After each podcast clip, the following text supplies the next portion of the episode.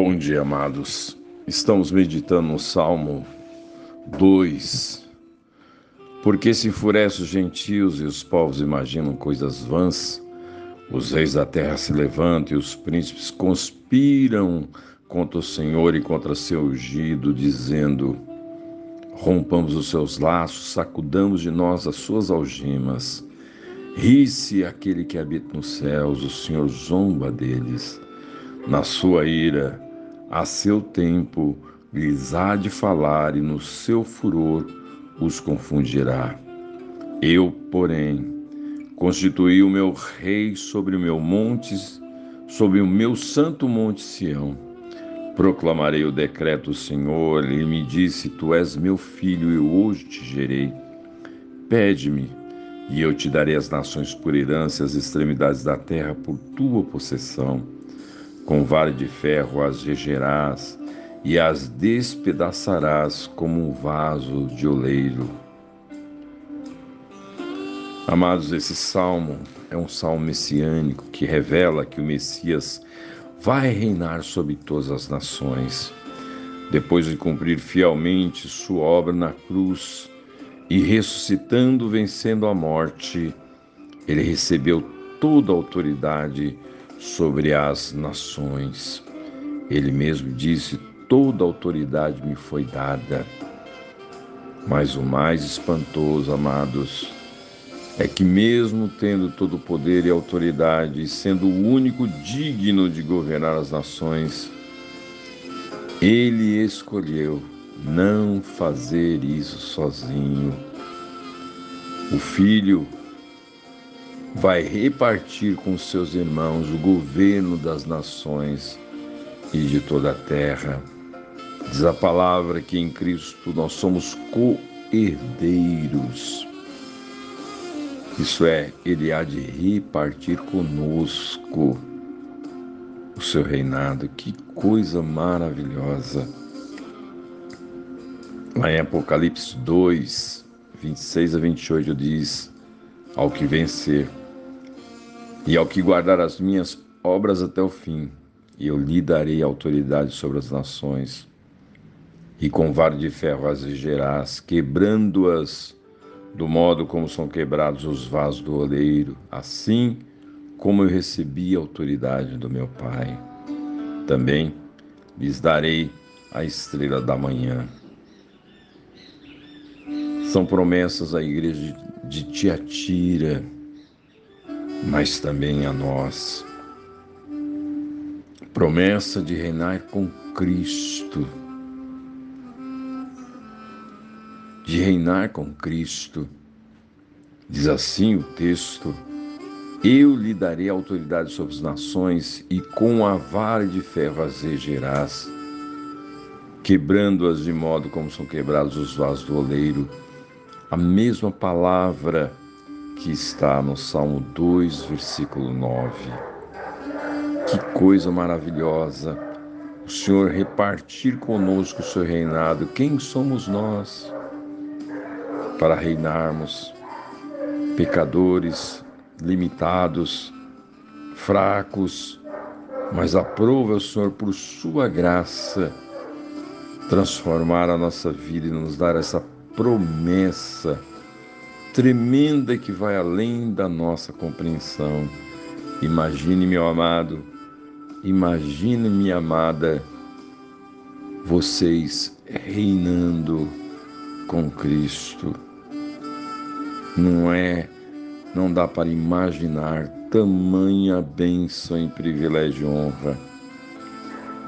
E é interessante que o texto diz que esse que vai reinar com Cristo é vencedor. É vencedor ao que vencer. Lembro-me que compartilhei com os irmãos tempos atrás que o vencedor não é um competidor. Nós pensamos em vencedor como um competidor. Quando vemos uma competição, o vencedor é aquele que competiu, chegou à frente, chegou e ganhou. O vencedor aqui é diferente. Ele é aquele que reparte os segredos da vitória, aquele que compartilha com os outros o caminho e o segredo da vitória. Somos vencedores ao estilo de, do, do frescobol, vencedores do frescobol. Frescobol é aquela atividade física, aquela brincadeira que se faz na praia, aquele joguinho que se faz na praia, em que a vitória está em não deixar a bola cair. Quando um recebe a bola, ele joga para o outro da maneira mais fácil para que o outro não deixe a bola cair. A vitória está em não deixar a bola cair, em compartilhar com o outro a facilidade e não a dificuldade. Diferente do tênis, onde se estuda a fraqueza para derrotar o adversário. Ah, amados, o vencedor aqui ele é diferente. É aquele que compartilha com os outros, aquele que facilita a caminhada com o, do outro. Esse é vencedor. Ele não é um competidor, mas diz o texto também que aquele que vai reinar com Cristo, ele é fiel. Ao vencedor que guardar até o fim as minhas obras, ser vencedor é ser fiel. Independente das circunstâncias, o vencedor é aquele que é fiel. Diferente da visão humana, em que o vencedor é aquele que está acima e que triunfa sobre os outros, na visão bíblica é diferente. O João Batista decapitado é um vencedor. O rei Herodes no trono é um derrotado. João Batista foi fiel. O vencedor é aquele que é fiel. Também, amados, o texto diz que o vencedor ele é perseverante. Aquele que vai reinar com Cristo é aquele que persevera. Diz o texto ao vencedor que guardar até o fim as minhas obras, até o fim, manter-se firme e constante. Essa é atitude do perseverante. A palavra perseverante vem do latim que significa manter-se firme, persistir, persistir, continuar não desistir. No diário de Wesley consta a seguinte situação ou situações. Manhã de domingo, 5 de maio, preguei em uma igreja e me pediram para não mais voltar ali. Tarde domingo, 5 de maio, preguei em outra igreja os diáconos mandaram sair e ficar do lado de fora. Manhã do domingo, 12 de maio, preguei em mais uma igreja, não posso voltar lá. Manhã de domingo, dia 19 de maio, estive em outra igreja os diáconos me chamaram e solicitaram que não retornasse. Tarde domingo, 19 de maio, preguei na rua e me chutaram da rua. Manhã de domingo 26 de maio, preguei em uma campina e soltaram um touro acabando com um culto e expulsando-me do local. Manhã domingo 2 de maio, 2 de junho, preguei longe, na saída da cidade e fui expulso da estrada.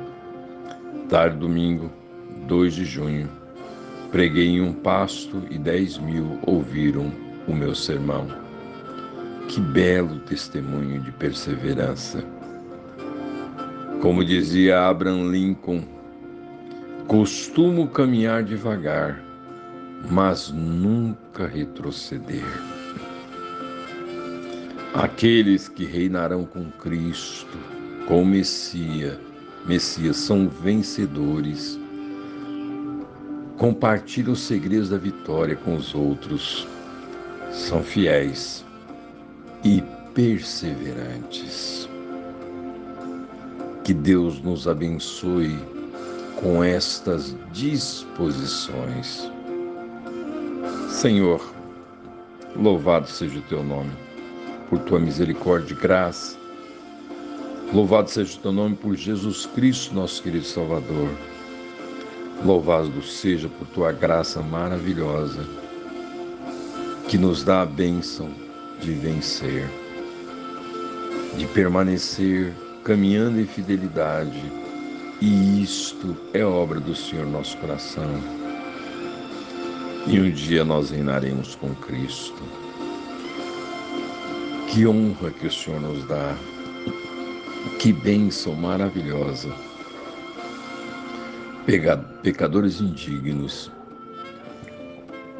frágeis, limitados, salvos pela graça e reinaremos com Cristo. Louvado seja o teu nome, Senhor, em nome de Jesus. Amém.